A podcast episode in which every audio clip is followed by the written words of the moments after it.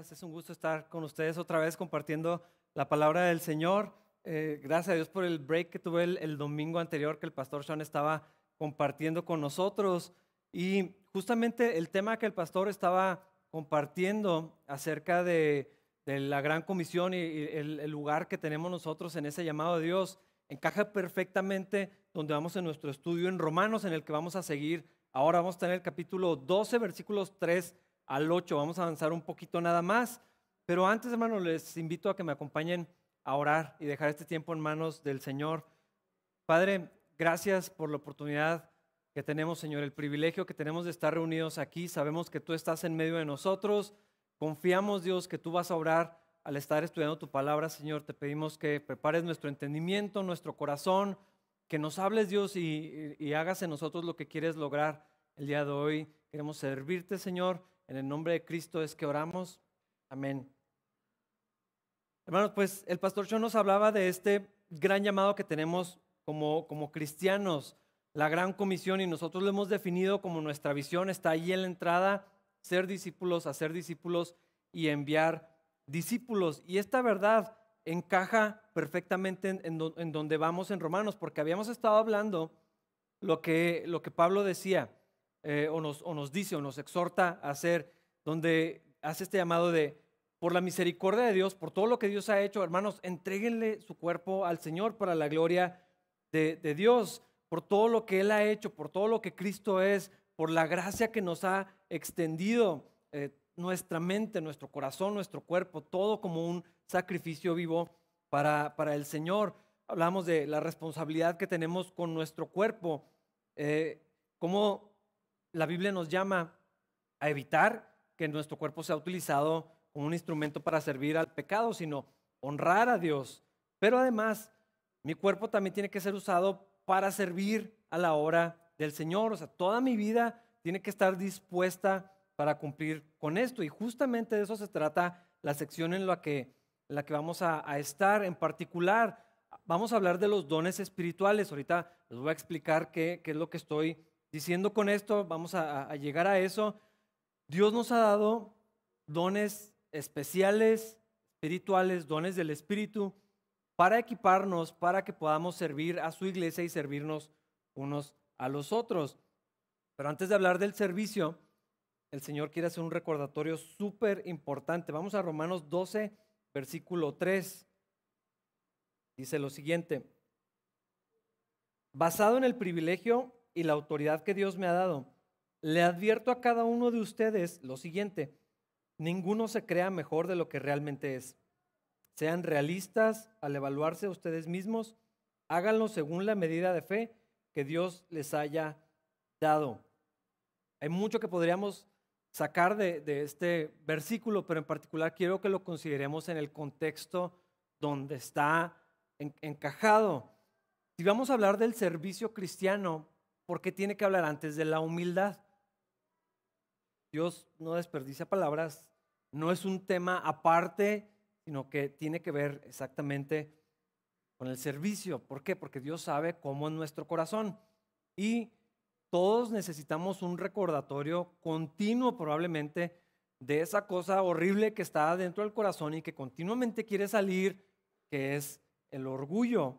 El problema con el orgullo es que ciega. Es decir, una persona orgullosa casi nunca se da cuenta que es orgullosa. Todo el mundo lo puede ver, menos esa persona. Somos buenos para justificar en, esta, en esta área, hermanos, pero es un pecado muy destructivo. Es decir, todos son, todos son ofensivos contra, contra Dios, pero la Biblia me llama la atención que en particular en esto insiste de varias maneras. Dice, Dios resiste a los soberbios. Dios está en contra del orgulloso.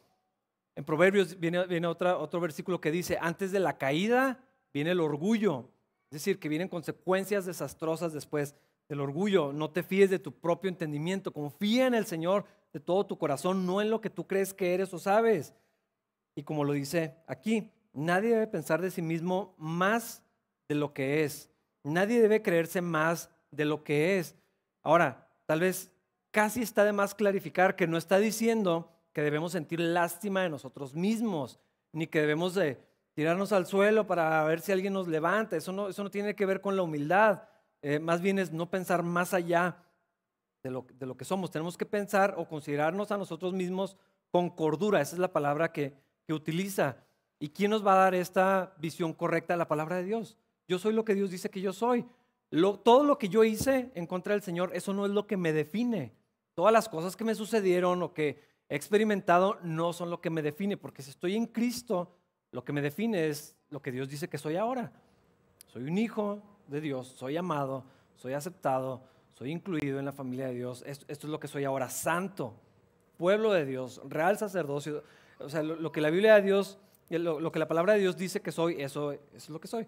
Nadie debe pensar más de sí mismo. Lo difícil con esto, hermanos, es que a menos que el Espíritu Santo nos hable, casi no importa lo que yo diga. Porque el orgullo es tan engañoso que casi nadie piensa, ah, eso me está hablando a mí. Eh, lo, diferimos hacia otras personas.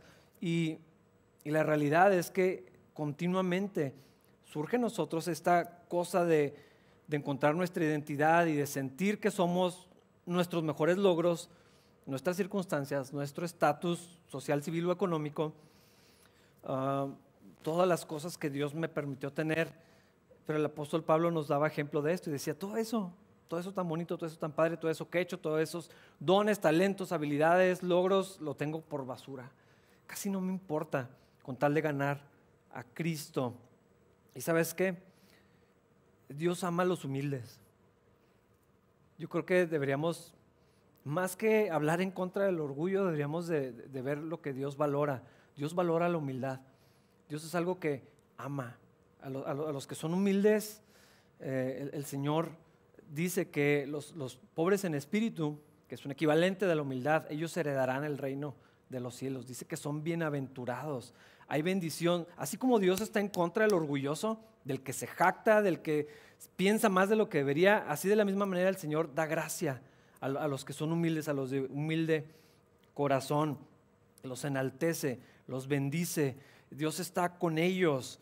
Eh, y a los otros, el Señor los aborrece.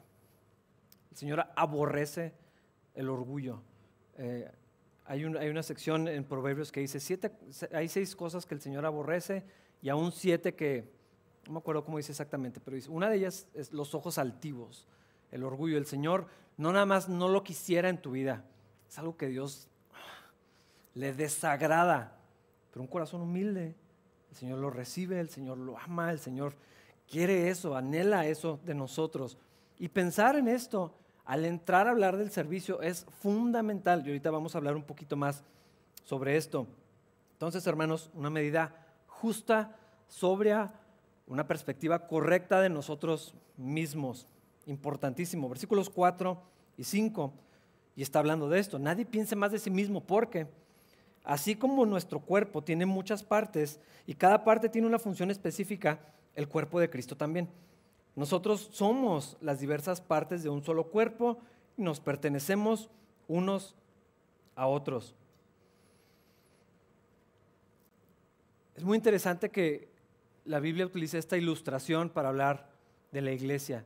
Dice que somos un cuerpo, eh, el, cuerpo de Cristo. Jesús es la cabeza, nosotros somos el cuerpo. Eso quiere decir que somos sus manos, que somos sus pies, que somos el, medio por el cual Cristo va a bendecir, va a tocar la vida de las personas, va, a hacer lo que quiera, lo que quiera cumplir. Nosotros estamos eh, unidos a Cristo y unidos unos con otros. Hermanos, ese es el común denominador entre todas las personas que estamos aquí.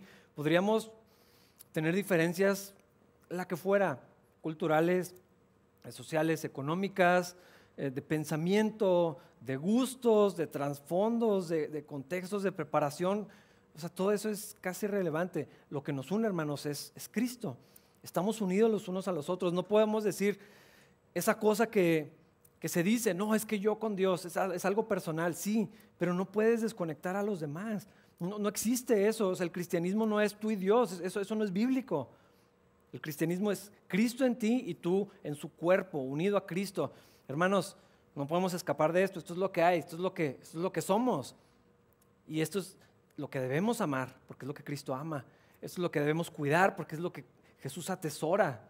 Su iglesia, eh, la novia de, de Cristo, esto es importantísimo para el Señor. Y somos miembros los unos de los otros. La Biblia dice varias cosas con respecto a la iglesia. Somos una familia con un padre, somos un ejército con un general, ah, un pueblo con un rey. Eh, también dice que somos un edificio con un cimiento, o sea, que dice que somos piedras vivas. Eh, es decir, así como antes la imagen del templo o el tabernáculo donde la presencia de Dios estaba y primero era hecho de, de, estas telas y todo esto, después se construyó el templo, allí habitaba la presencia de Dios, ahora el templo somos nosotros, somos ladrillos vivos, blocks vivos, por así decirlo, pero también somos un cuerpo, unos con otros estamos unidos y en un cuerpo, por eso es la ilustración, eh, es para, para ayudarnos a entender, en un cuerpo no hay partes más importantes que otras. ¿Quién podría decir con libertad, a mí quíteme un ojo, no lo necesito tanto? O el meñique como que me estorba, preferiría no tenerlo. Eh, nadie, quiere, nadie quiere eso. Hay unas más visibles, hay unas más, mm, la función es más obvia, probablemente.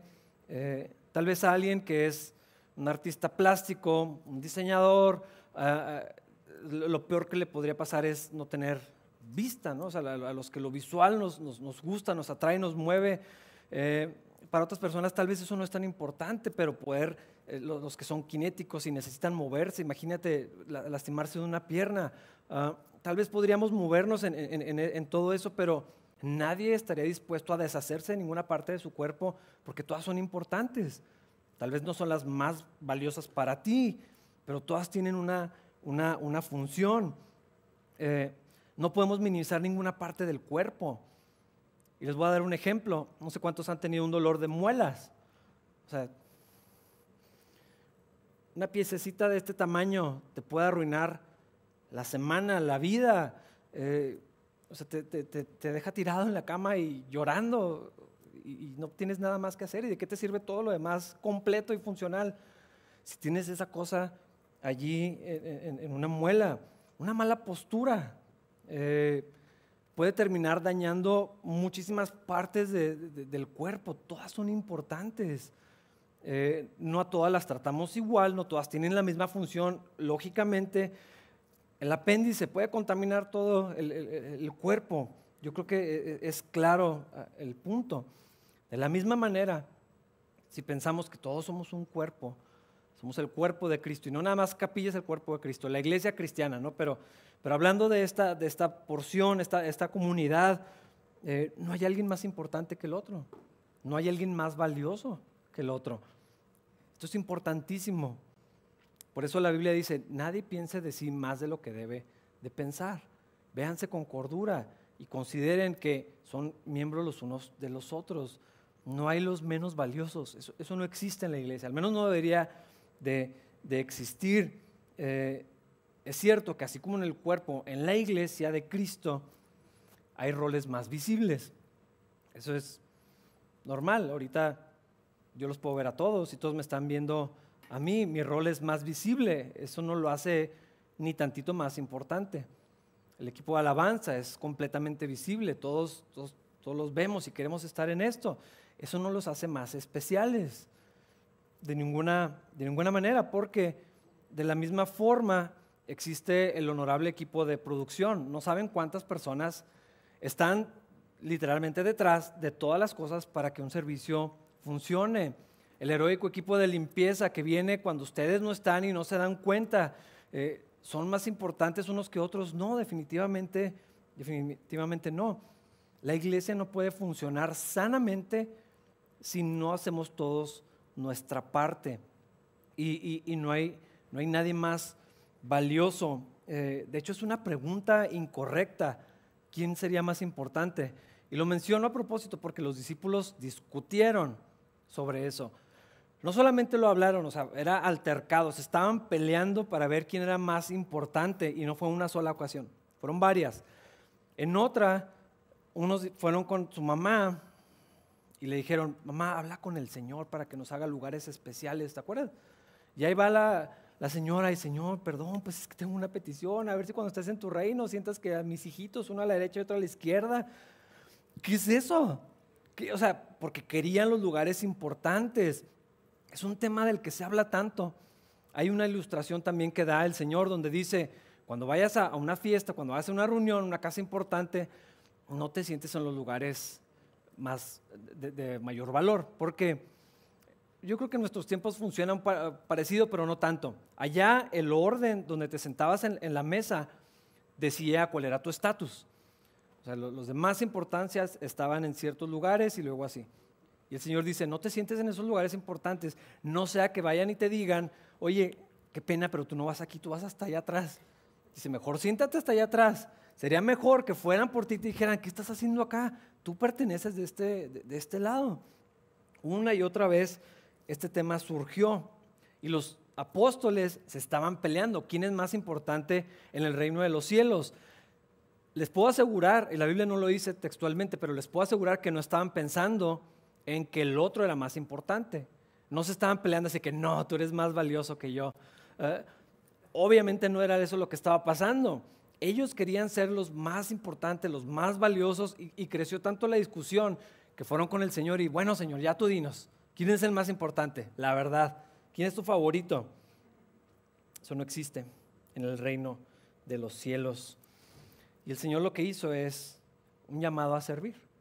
Y les dijo de varias maneras, ¿no? En una ocasión utilizó a un niño y dijo, tienen que ser como un pequeño, tienen que servir. En otra ocasión les lavó los pies cuando estaban discutiendo sobre esto en la última cena.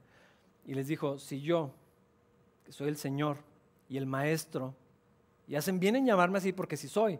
Pero si yo me pongo de rodillas y les lavo los pies, eso es lo que deberían de aprender ustedes. A servirse, a, preferirnos. Es, es algo que habla tanto la Biblia cuando ponemos atención a no tratar de impresionar a nadie, a no jactarnos, a tener como completamente secundario todo lo que hemos logrado. Porque en el mundo la gente se define por lo que ha hecho, por lo que sabe hacer, por lo que tiene, por lo que logra, por su familia, por lo que, sus talentos. El reino de los cielos es, eso no importa tanto porque tengo a Cristo. Que seamos humildes, que consideremos a los demás como mejores que a nosotros, que nos demos la preferencia unos a otros. Yo quisiera esto, pero tú quieres esto, pues vamos a, voy a ceder tanto como me sea posible a tu favor que no nos ocupemos de nuestros propios intereses, eh, sino en los de los demás también, que todos somos necesarios en el cuerpo de Cristo. Esto es lo que la Biblia nos enseña, que todos somos útiles. A mí me gusta mucho pensar en esto. Esta es una, si pudiéramos poner por escrito una filosofía de trabajo en Capilla Calvario, es, es eso. La iglesia tiene que funcionar como un cuerpo. No está bien que 20 personas hagan funcionar a 400. Eso está insano. Es como querer que en un cuerpo una mano haga el trabajo de todos los demás. No se puede. Cada quien tiene una parte. No solamente, no solamente eres miembro del cuerpo al ser parte de la iglesia de Cristo, también tienes una función. Y aquí hay muchos médicos, platiquen con ellos, yo no sé de esto, ellos sí.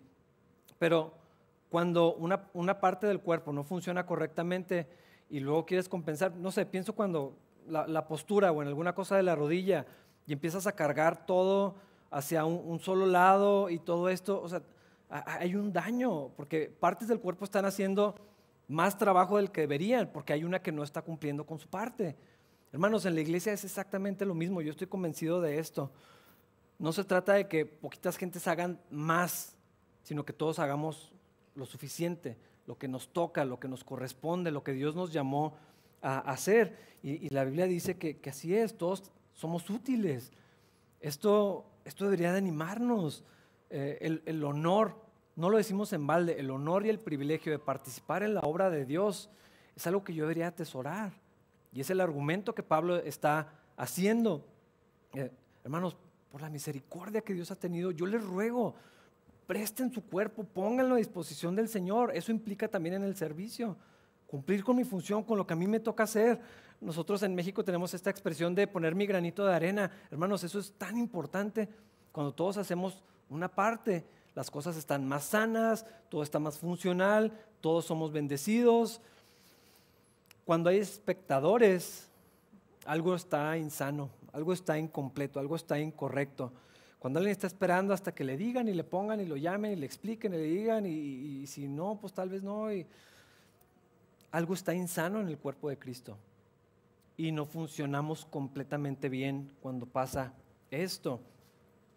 Y también junto con esta oportunidad de ser útil, de participar, viene esa responsabilidad. Y deberíamos de verlo así como yo tengo responsabilidad con la iglesia, yo tengo responsabilidad con mis hermanos. Eh, quiero saludar a todos los que están en su casa, algunos no pueden venir, yo lo sé, algunos no están listos para venir, yo lo sé, pero allá no se hace iglesia.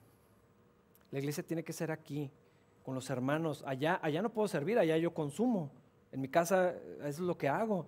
Y qué bendición que podamos transmitir y que podamos compartir con los que, con los que están en, sus hogares. Eso nos, nos, ayudó a atravesar la pandemia de una manera, eh, pues no sé, tan, tan buena como se podía. Pero hermanos, no podemos estar así para siempre. Eso, e, e, eso es una manera incorrecta de pensar de Cristo y de lo que Él más ama, que es su iglesia. Yo no puedo esperar que nomás me sirvan sin considerar dónde me toca a mí participar y tomar seriamente esa responsabilidad.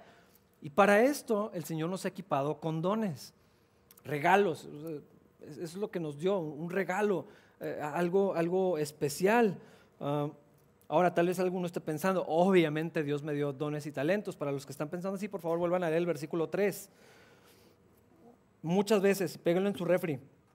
Ah, el que esté pensando, sí, pues bueno, aquí está mi currículum, Dios me ha usado en estas maneras, yo he hecho esto, yo he hacer esto. Por favor, versículo 3 otra vez. Para todos los que están pensando, es que yo no sé dónde puedo ayudar, yo no sé qué hacer, o qué es eso de los, dones, son mis talentos que Dios me dio, los, lo que estudié, lo que... Hay gente que no sabe que tiene mucho que aportar. Y eso es lo que quiero lograr esta mañana, que los que no lo sabían, lo sepan. Tú tienes un lugar en el cuerpo de Cristo, tú tienes una responsabilidad en el cuerpo de Cristo, si estás en Cristo, obviamente. Si no, pues cuando vengas a Jesús, vas a tomar ese lugar y vas a tener ese honor de participar. Hay gente que dice es que yo no sé dónde ayudar, yo no sé, yo no sé qué puedo hacer, qué puedo aportar. Yo, ah, aquí hay muy buenas noticias en esta sección. Versículos 6 al 8. Dios en su gracia nos ha dado dones diferentes para hacer bien determinadas cosas. Por lo tanto, si Dios te dio la capacidad de profetizar, habla con toda la fe que Dios te haya concedido. Si tu don es servir a otros, sírvelos bien. Si eres maestro, enseña bien. Si tu don consiste en animar a otros, anímalos. Si tu don es dar, hazlo con generosidad. Si Dios te ha dado la capacidad de liderar, toma la responsabilidad en serio. Si tienes el don de mostrar bondad a otros, hazlo con gusto. Para funcionar correctamente como comunidad, como familia, como un ejército, como el pueblo de Dios, como el cuerpo de Cristo, para poder cumplir con la gran comisión, para yo ser un buen discípulo de Cristo, para poder hacer discípulos y poder enviar discípulos, para honrar a Dios con mi cuerpo y con mi vida, Dios en su gracia nos ha repartido unos regalos especiales. Eh, quisiera poder compartir la manera en que lo veo en, mi cabeza. O sea, Dios te dio algo hermoso, único, que Dios pensó para ti. Y dijo, a Rafa le voy a dar este, a otros les voy a dar un montón de dones, a otros les voy a dar esto, pero, pero a cada uno nos ha dado algo que Dios quiso, que Dios planeó, que Dios concibió desde antes de que existiéramos y dijo, cuando esté esta persona le voy a dar esto, este regalo especial. Por eso me gusta que dice dones. Sí es una responsabilidad, pero no dice tareas, no dice trabajos, es un regalo. Y cuando te dan un regalo lo atesoras, lo valoras, lo agradeces, entiendes que es más importante la persona que te lo da, entonces dices, ok Dios, gracias por esto, ¿qué, hago con esto? Nos ha dado dones diferentes para hacer bien ciertas cosas. Quiere decir que lo tengo que usar. Y esto que acabamos de leer explícitamente dice esto. Si tu don es hacer una cosa, hazla bien. No es, pues qué padre que lo tengas, ojalá te sea de bendición para ti. Es para usarse en el contexto de los, de los demás. Ahora, existen los dones espirituales que acabamos de leer y existen ah, otra categoría que quiero explicarlo así rápido para fines prácticos de hoy. Los talentos naturales, innatos aprendidos, desarrollados, heredados, congénitos, forzados. Hay gente que los han forzado a tomar 10 años de clases de piano. Los que vienen de la disciplina, del esfuerzo, de la vida de las familias, de la circunstancia, de tu educación, todo eso es una cosa. Y luego están los dones espirituales. Aquí la Biblia está hablando de los dones espirituales. ¿Ok? Eh, tocar la guitarra es un don, pero no es un don espiritual. ¿Se puede usar para el reino de los cielos? Sí, y lo hacemos, pero no es un don espiritual, es un talento que una persona que no tiene a Cristo puede desarrollar. Entonces hay, dos, eh, son dos cosas diferentes. Algunas cosas son similares, en otras son opuestos, bueno, no opuestos, son, son distintos. Todo esto que mencioné son regalos de Dios, porque toda buena dádiva, todo don perfecto, toda la cosa buena que tengas en tu vida es porque Dios te la dio lo que sea, y si tú dices, no, es que yo con mi esfuerzo, bueno, ¿y quién te dio la fuerza? ¿Quién te dio las oportunidades? Es que mis papás, bueno, ¿y quién bendijo a tus papás? eventualmente todo, todo termina en el Señor. Todo lo que tenemos viene de parte de Dios. Y considerando todo esto que mencioné y los dones espirituales, ¿no? Voy a hablar de dos cosas, aunque son muchas. Ambos incrementan su efectividad con el uso. Si tú adquieres una habilidad y nunca la usas, se echa a perder no sirve para nada. La tienes que usar, pero cuando usas estas cosas se afinan, se mejoran, se pulen los dones espirituales también. Hay que usarlos para que sean más efectivos. Ambos se pueden utilizar para el beneficio de otros o puede ser completamente egoísta. Eso es, eso es claro. Pero los cristianos no podemos pensar en esos términos. Todo lo que Dios me dio, soy responsable de usarlo para servir a los demás, para aportar a la obra del Señor, para cumplir con el propósito que Dios tiene para mí. Puedes disfrutar lo que Dios te ha dado definitivamente, pero no es para ti. Por eso me gusta mucho cuando la Biblia habla del fruto, eh, de lo que Dios hace en nosotros. o sea, un árbol no se come el fruto, el fruto es para otros, el fruto es para servir, o sea, otros disfrutan de esa bendición. Y, creo que la Biblia nos, llama a esto. Ah, ambos, lo adquirido, lo que te heredaron, lo que te enseñaron, lo que aprendiste, lo que te esforzaste, lo que te desvelaste, todo eso. Y los dones espirituales vienen con responsabilidad delante de Dios. Más adelante quiero hablar sobre esto. Pero los cristianos, o en la vida, en el reino de los cielos tenemos este concepto que llamamos mayordomía.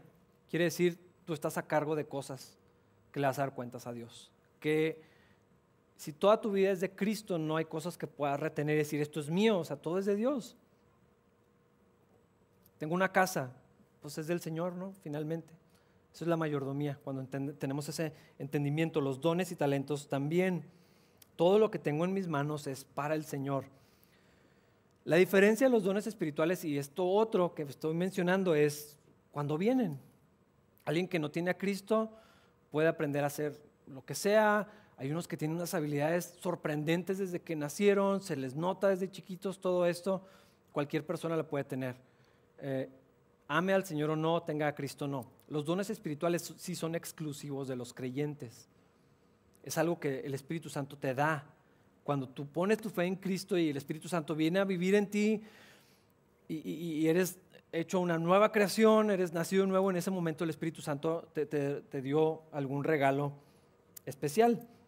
Y ahorita voy a mencionar cuáles son, o nada más estos que mencionó Romanos. Ah, tienen un propósito. Aquí en Romanos encontramos siete, ¿no? Profetizar, servir, enseñar, animar, dar, dirigir y la misericordia. Pero no es la única lista que aparece en la Biblia. Tal vez para algunos esto es información nueva. De hecho, la Biblia dice que hay diferentes clases de dones espirituales. Hay distintas formas de servir o diversidad de ministerios. Hay diversidad de operaciones, también dice en otra porción. Eh, quiere decir que Dios trabaja de maneras diferentes, pero es el mismo Dios el que hace la, obra. Y, esto que Dios nos ha dado es para ayudarnos mutuamente. es para servirnos, edificarnos, eh, bendecirnos unos, unos a otros. Por cierto, quiero clarificar algo porque tal vez no es obvio para todos. En la, iglesia cristiana hablamos mucho de ministerio y a veces lo, queremos ver como, como actividad especial diseñada para los especiales. No, ministerio quiere decir servicio, quiere decir servir. Eso, es un ministerio. Eh, no, no, tiene que tener un título, no tiene que salir del pastor y de la iglesia, no tiene que tener necesariamente una formalidad. Todos estamos llamados al ministerio, a servir. Y Jesús lo, lo ejemplificó cuando se puso de rodillas y lavó los pies de los discípulos y dijo, ustedes están llamados a hacer esto. Tienen que servirse unos a los otros. Entonces, ¿cuáles son los dones que el Espíritu Santo reparte? Tal vez hay algunas personas que dicen, yo sí sé los dones que Dios me dio. Ah, tal vez haya muchos que digan, yo no tengo idea. O sea, no sabía que tocar la guitarra no era un don espiritual y que hay otra cosa que es... Les voy a decir varios y mover un poquito rápido, así que si quieren luego me piden mis notas o vuelven a ver el video en YouTube. En Romanos 6 al 8 leíamos 7. Profecía. Quiero empezar a clarificar esto. Los dones espirituales son, sí son sobrenaturales porque son espirituales. O sea, es algo que Dios hizo, pero tienen fines prácticos. No es necesariamente cosas ultramísticas extrañas fuera del alcance de, o sea, no, para los cristianos esto es la normalidad. Y cuando hablamos de profecía, no quiere decir predecir el futuro. Tenemos entendido mal el don de profecía. Hay profecías en la Biblia y se cumplieron y otras se van a seguir cumpliendo. El don de profecía no es predecir el futuro. La, adivinación es abominable para el Señor. Y a veces, quiero ser muy cuidadoso con esto, a veces, a veces se cruzan esas líneas, se convierte en algo ultra místico. Dios me dijo que tú eres la persona que se va a casar conmigo. Y no saben cuánto hay de eso. Dios me dijo que tú vas a ir a las naciones. Híjole, pues a mí no me dijo, o sea, yo no sé, o sea, si será cierto, ¿no? A veces hay buenas intenciones en esto. A mí me ha pasado un montón de veces, me han profetizado un montón de cosas. Yo no sé si venía de Dios o no, pero profecía no necesariamente es predecir el futuro. Les voy a decir qué es, porque si lo dice explícitamente, el don de profecía es hablar a las personas para fortalecer, para animar y para consolar. Eso suena completamente distinto de decirle a alguien su futuro. Son cosas diferentes. Y la Biblia dice, el don de profecía es para fortalecer, animar y consolar. De hecho, Pablo dice, ojalá todos profetizaran. Y no está diciendo, ojalá todos vieran el futuro. Está diciendo, ojalá todos se fortalecieran, se animaran y se consolaran con la palabra de Dios y con amor y con discernimiento y con entendimiento que viene del Señor. Ese es, ese es el don de profecía, es declarar la voluntad divina para, para, poder entender o interpretar los propósitos de Dios o para saber de alguna manera la, la verdad de Dios. Ese es el don de profecía. Siguiente don, servicio. Una vez en un foro que me invitaron, estaba esta discusión y me decían, es que no, tú eres calvinista, no soy. Tú eres calvinista, tú no crees que los dones eh, siguen en función o a poco sí crees que los dones todavía están vigentes. Y yo lo que les dije fue lo siguiente, hermanos, ahorita que entré había personas en la puerta que me recibieron, me dieron una botellita de agua, prepararon todo el escenario y estaba todo listo para que empezara la reunión yo no tuve que hacer nada más que presentarme. Ese es un don. Es el don de servicio. Hermanos, ustedes están siendo bendecidos ahorita mismo porque hay gente ahí atrás con el don de servicio. Servir, o sea, es lo que significa en el griego. Suplir necesidades, ayudar, actuar. Eh, aquí en, capilla hay muchas maneras, hay miles de expresiones de esto. Hay gente que lo hace en su casa, pero aquí en la iglesia lo podemos ver con los sugieres, con el equipo de limpieza, con el equipo de producción, hay gente que es obvio que, esto es así, un don, es, algo hermoso, es algo espiritual, es algo que Dios le, ha dado. Y casi siempre esa gente los tienes que parar. Yo he sacado gente del baño así que, hermana, ya no limpie más, ya está limpio, ya vámonos. Yo la, llevamos a su casa, pero ya quedó limpio. Ese es el don de servicio. Es, ves una, una necesidad y no puedes más que suplirla quiero hacerlo, yo quiero ayudar, yo quiero participar, yo quiero apoyar, yo quiero pintar, yo quiero trabajar, yo, ese es. Enseñanza, alguien que tiene la habilidad para instruir con claridad y comunicar el conocimiento, específicamente hablando de la iglesia en, cuanto a la doctrina del Señor y las cosas de Dios. ¿Puede alguien tener el don de enseñanza sin estar, en, Cristo? Pues sí, o sea, tenemos maestros y mentores y todos conocemos gente que es algo innato, pero aquí estamos hablando cuando Dios le da a alguien y dice a él y le da este, este don para ejercerlo. Exhortación. Decimos mucho esa palabra en la iglesia y muchos no saben lo que es. Esto es animar, básicamente. Algunos quieren verlo más como regañar. Eh, voy a exhortar al hermano. No, exhortar es alentar, es dar ánimo, es desafiar. Sí incluye la corrección, claro que sí, y sí incluye la confrontación. Y hay gente que tiene este, este don y, Dios de alguna manera les da ese entendimiento, no sé cómo funciona, pero no pueden evitarlo cuando están hablando contigo, te empiezan a, decir cosas y sales a veces medio regañado, pero de alguna manera estás agradecido y, sales como desafiado y dices, sí, no, tienes razón, este, qué padre lo que me dijo, ese es el don de exhortación, es un don espiritual. Generosidad o dadivosidad es un don espiritual. Hay gente que suple las necesidades, o sea, ve una necesidad y yo doy para eso, yo pongo para eso, es, dar. Eh, eh, eh, no puede evitar compartir de lo que tiene para, para, para, para, otros, para suplir una necesidad. A veces no tiene que ser una necesidad necesariamente extrema. O sea, nada más es, yo quiero hacerlo, yo quiero dar, yo quiero poner, yo pongo mi casa, yo doy esto, yo doy esto. O sea, hay gente que todo el tiempo se está desprendiendo de lo que tiene. y todos lo deberíamos de hacer porque Dios es generoso pero hay gente que es un don, o sea, es algo así especial que Dios les dio. El liderazgo o presidir, alguien con el don de liderazgo es alguien que gobierna, dirige, preside, organiza, administra sobre otras personas y lo hace con sabiduría y sabe, sabe, organizar los talentos, las habilidades de las personas y, los recursos que, existen y, se hace con gracia y, lo hace con el ejemplo. Eh, es un don espiritual. La misericordia. Tal vez para algunos esto es información nueva, no sabían que esto es un don. Tener misericordia de alguien no es sentir lástima de alguien. Eso es otra cosa. Tener eh, misericordia de alguien no es sentir feo por una persona porque viste algo que te dolió. Es parecido al, don de exhortación. Es, esas personas que no pueden evitar sentir compasión, pero luego no se van a su casa. O sea, ayudan de alguna manera. Hay ministerios, hay organizaciones que surgen de, esto. Es gente con una compasión, o sea, de verdad es sobrenatural.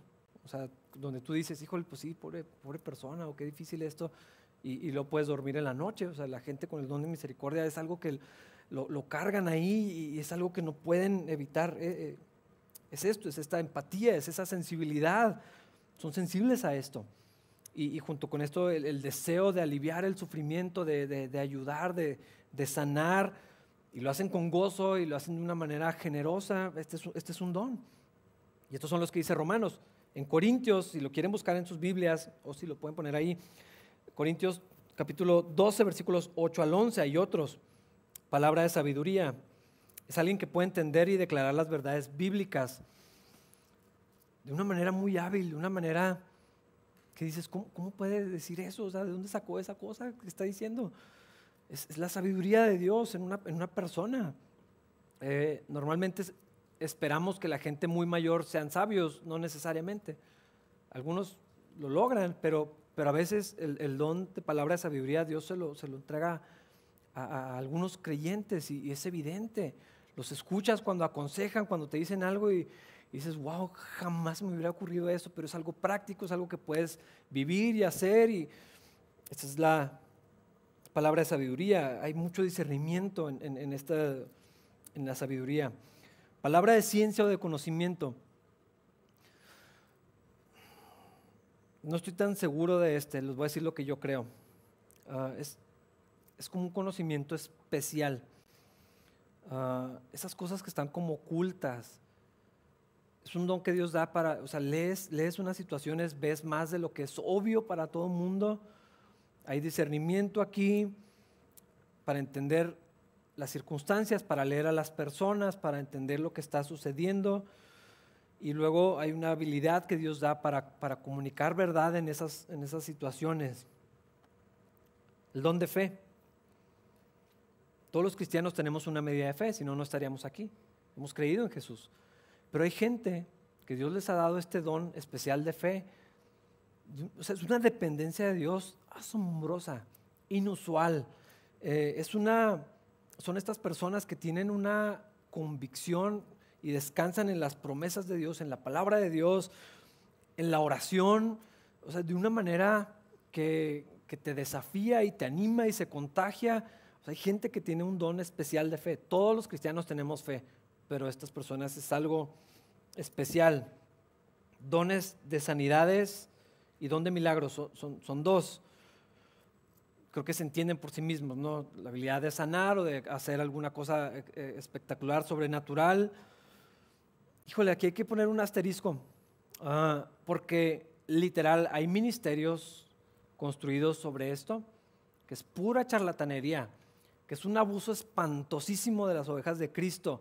Gente que roba, que abusa, que engaña, que distorsiona el Evangelio y se aprovecha de la gente para sacarles dinero y, dicen, ven a, ven a recibir tu milagro y ven a la campaña y te va a costar tanto, pero jamás los ves orando por un enfermo que no le pague o que no vaya a la campaña. Y no sé, hay que ser muy cuidadosos. Por eso algunas personas creen que estos dones ya no están operando.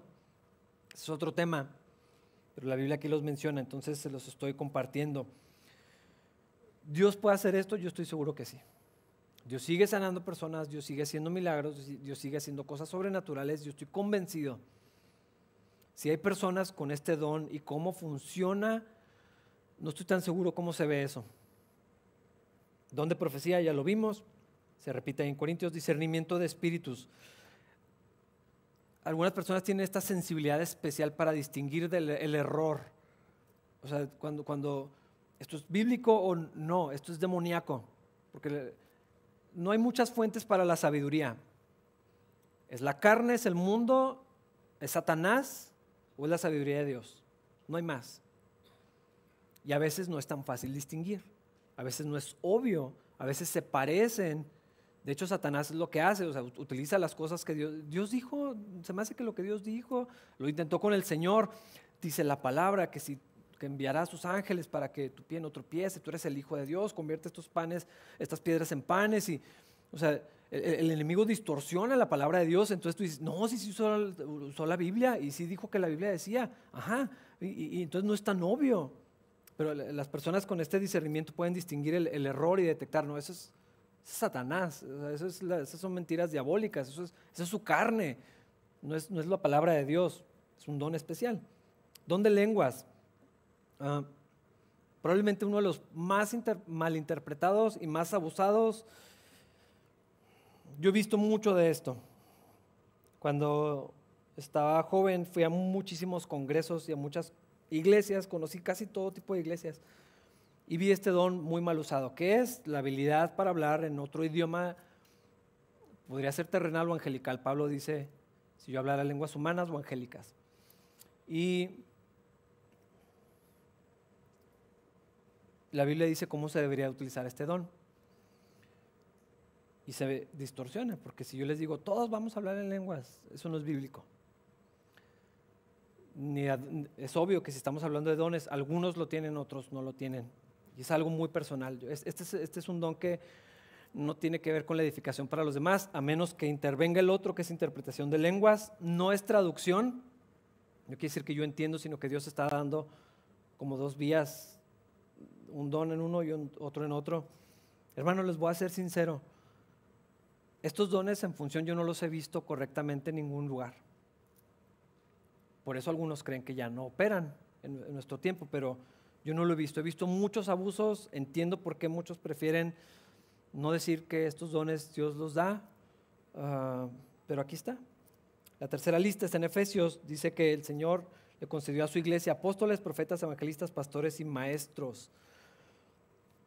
Nosotros no creemos que existan los roles. Efesios mismo dice que el fundamento de la iglesia fueron los profetas y luego los apóstoles y luego ya se acabó eso y entró la era de la iglesia. Pero como dones, como roles, como funciones que puedan operar en la iglesia, creo que es posible que estos existan. Hermanos, nosotros creemos que los dones del Espíritu siguen vigentes, pero creemos que hay un Dios de orden, que hay un Dios de propósito y los dones se tienen que usar para edificación, nunca para egoísmo, nunca para abusar, nunca para engañar, donde, donde el Espíritu de Dios está moviendo, hay paz, hay crecimiento, hay bendición, Dios no se interrumpe a sí mismo, eso es algo tan importante, porque lo he visto, está el pastor intentando predicar y luego se levanta alguien gritando con un mensaje o salen corriendo al altar y empiezan a profetizar y a hablar en lenguas y a decir, no, cuando la palabra de Dios se está exponiendo fielmente, es, Dios está hablando. Dios ya habló, Dios ya se reveló en su palabra.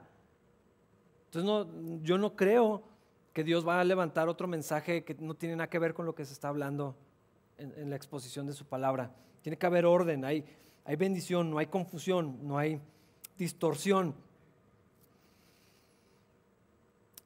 Muchos han usado para lucrar y abusar Definitivamente esto deshonra al Señor. Nosotros queremos honrar a Cristo, queremos bendecir a su iglesia. Entonces, ¿cuál es tu don espiritual? A lo mejor alguno de los que mencioné. No es una lista exhaustiva. Dios opera de muchas formas. Tal vez no son los únicos que, existen. Dios, Dios se mueve. Por eso decía, hay diferentes operaciones, ministerios y dones. Dios, Dios hace lo que Él quiere hacer con cada uno de nosotros. A lo mejor piensas, ¿cuál, cuál es? No sé qué hacer. ¿Cómo le hago para descubrir? ¿Qué hago con Él? Ah, ahorita voy a regresar a esto. Pero otra vez, el punto de haber mencionado todo lo que acabo de decir es para recordar por todo lo que Dios ha hecho por ti. Estamos llamados a participar en su obra, a honrar a Dios con nuestras vidas, a servir al Señor y a servir a su iglesia, que es lo que, lo que Él ama. Usa tu vida para el Señor, usa tu vida para el servicio. Ah, pero una cosa más, un recordatorio bien importante. Así como los dones espirituales los talentos adquiridos, las habilidades que te costaron años de preparación, esas cosas que naturalmente tienes, tu tiempo, tus recursos, hermanos, de todo eso le vamos a dar cuentas al Señor. Algún día vamos a estar delante de Dios y le vas a decir qué hiciste con lo que te dio. De eso se trata la parábola de los talentos. A uno le encomendó una cantidad de dinero, a otro el doble y a otro cinco veces eso mismo. Y luego se fue, y luego cuando vuelve los llama a cuentas y les dice, ok, ¿qué hiciste con lo que te di? Hermano, quiero que recuerdes y quiero que si algo te vas a llevar hoy es que es, esto. Tienes la oportunidad de servir a Dios, pero también te va a pedir cuentas de lo que hiciste. Y sabes que cuando estemos delante del Señor, ah, tenemos que ver lo que sucede en la parábola. Unos lo invirtieron, dos de ellos, de las tres personas, dos lo invirtieron, lo gastaron, lo arriesgaron, lo, trabajaron de tal manera que se multiplicó y cuando se encontraron con su Señor le dijeron, mira, aquí está, traje el, doble. Y otro lo metió en un hoyo porque no quiso trabajar y dijo, no, no quiero lidiar con eso, mejor le entrego intacto. Y sabes que yo pienso que esconder lo que Dios te dio en un hoyo se ve de, otras formas ahora. No tengo tiempo, yo no sé qué hacer, no tengo talentos, me dieron bien poquitos talentos, no tengo los talentos de tal persona, no sé cómo, dónde empezar, quisiera tener otras habilidades, tengo mucho trabajo, salgo muy tarde, mi familia es mi primer ministerio, por lo tanto lo uso como excusa para no involucrarme en nada, mi trabajo es donde hago ministerio, esta iglesia no tiene los ministerios que yo quiero, y una lista enorme. Y sabes que a lo mejor si me las dices, yo voy a decir, va, pero yo no sé si te va a servir delante del Señor. Yo no sé si vas a poder justificarte delante de Dios y decirle, no hice nada con lo que me diste. Aquí está intacto. Porque sabes que una de las cosas que yo más anhelo en mi vida, y, se los digo de verdad, es que cuando esté en la presencia del Señor yo escuche decir, bien hecho, buen siervo fiel. Fiel. Fidelidad. Yo espero presentarme delante de Dios y decirle, Señor, hice todo lo que pude con lo que me diste. Es un anhelo de mi corazón. Porque la otra opción, según la parábola de los talentos, es escuchar, mejor se los leo, para no inventar. Siervo malo y negligente. Te di algo especial y no hiciste absolutamente nada con eso. ¿Por qué no lo pusiste a trabajar? ¿Por qué no lo usaste? ¿Por qué no serviste a otros con lo que te di? ¿Por qué te lo guardaste? ¿Por qué lo escondiste? Hermanos, algunos tal vez por vergüenza, por ignorancia, porque no saben dónde empezar y se les puede ir años, hermanos, y se les puede ir la vida pensando que están justificados delante de Dios para no participar de lo que sucede en la obra de Cristo. Y la obra de Cristo no se limita a Capilla Calvario. O sea, no todo tiene que ser aquí en la iglesia. Pero servir en la obra del Señor y servir a la iglesia de Cristo es una responsabilidad de la que vamos a llegar con Cristo y le vamos a decir, Señor, aquí está, o sea, perdón, o sea, no sabía qué más hacer, medio lo eché a perder, o sea, salió mal, pero hice todo lo que pude por presentarme delante de ti aprobado como obrero que no tiene nada que avergonzarse. Yo quiero escuchar, y yo hermanos anhelo y le pido al Señor que todos ustedes, cuando estén en la presencia del Señor, escuchen las mismas palabras, bien hecho, buen siervo y fiel. Creo que el Señor con algunos de nosotros va a decir, ay Dios mío, mira, cuando menos le echaste ganas, puntos por esfuerzo, cuando menos hermanos. Los talentos y todo lo que Dios nos dio, no nada más los dones espirituales, todo lo que Dios nos dio se nos tiene que gastar, se tiene que arriesgar. Tenemos que equivocarnos al intentar utilizarlos. ¿Dónde empiezo? En donde hay necesidad. Es que esos no son mis dones. Es que yo quisiera estar en otra área y nadie me invita a hacerlo y no me han dicho dónde empezar y estoy esperando a que me digan, bueno, no sé si eso le hace decir al Señor. Es que nunca me valoraron, es que no me invitaron, es que no me dijeron, es que es un grupo muy cerrado, es que en la iglesia no hay esto. ¿Y luego qué vas a hacer? ¿Qué vas a hacer con lo que Dios te dio? Los dones se multiplican con el uso. Y cuando usas algo se gasta y te equivocas y de pronto estás haciendo algo y te das cuenta que no era por ahí, pero el Señor te corrige y te lleva donde tienes que estar. Sirve donde se pueda, donde haya oportunidad, donde haya necesidad y ya el Señor te llevará a otra cosa. Sé fiel en lo poco y Dios te dará oportunidad de servir de otra manera. Hermanos, lo que Dios valoró de esas dos personas en la historia, lo que el Señor, su Señor valoró no es, mira, me trajiste diez, es fiel. Fuiste fiel con lo que te di. Bien hecho. El otro trajo menos, eran cuatro. No se compara con diez, pero no le dijo, bueno, pues poquito menos que el otro. No, fiel, bien hecho, bien, buen esfuerzo. El otro, el problema no era que fuera uno, es que no hizo nada. Es que lo ignoró, lo escondió. Hermanos, tenemos la oportunidad asombrosa de servir al Señor. Y ese es todo el argumento de Pablo. Por todo lo que Cristo ha hecho por ti, la única respuesta correcta es querer servirlo, querer amarlo, amar lo que Dios ama, amar a la iglesia, porque Cristo ama a su iglesia, pues literal entregó su vida por nosotros. No hay expresión más grande de amor. Y si esto es lo que a Dios le importa, esto es lo que a mí me importa. Eso no quiere decir que todos tienen que estar tiempo completo en el ministerio, ni todo tiene que ser en la iglesia, definitivamente no, pero esto tiene que importarme. Y lo que Dios me dio, lo que Dios puso en mis manos, todos mis dones, todos mis talentos, todas mis capacidades, todo mi esfuerzo, lo pongo a los pies del Señor. Es un privilegio, hermanos, es un honor servir al Señor y que se nos gaste la vida en eso. Para cuando estemos con el Señor, escuchar, bien hecho Capilla Calvario, fueron fieles el problema es que no va a ser así. Es individual. No, no, no, no, puedes decir, bueno, es que mi esposa era la que servía y pues eso cuenta por toda la familia. Eso no, no existe. Bueno, es que el equipo de producción le echaba un montón de ganas, entonces capilla queda bien con el Señor. No, no va a ser así. Tú qué cuentas le vas a dar al Señor. ¿Qué te puso Dios en las manos? Eso ponlo a trabajar. Eh, ya, o sea, esta semana, platica conmigo, platica con alguien, busca una oportunidad, busca dónde hacerlo, empieza donde puedas, equivócate, no le hace, pero empieza a moverte en esa dirección. vamos a ver cómo Dios se glorifica, cómo Dios te pule, cómo Dios te transforma, cómo Dios trae bendición y tú vas a ser, yo creo que el más bendecido. Vamos a orar, hermanos, pónganse de pie para despedirnos de este lugar. Señor, gracias por tu palabra, gracias por la exhortación que encontramos, gracias por la bendición que encontramos aquí, Señor. Ayúdanos a entender que todo lo que nos has dado es tuyo, Señor, y es para ti, es para tu obra, para tu iglesia, para lo que a ti te importa, para lo que a ti, para lo que tú amas, Señor. Enséñanos cómo usarlo. Muéstranos a cada uno lo que nos has dado, Dios, y ayúdanos a ser fieles, Señor, y después ser idóneos en la posición o en el lugar donde tú nos quieras, Señor. Cumple tu propósito en nosotros, desafíanos, anímanos, úsanos, Señor.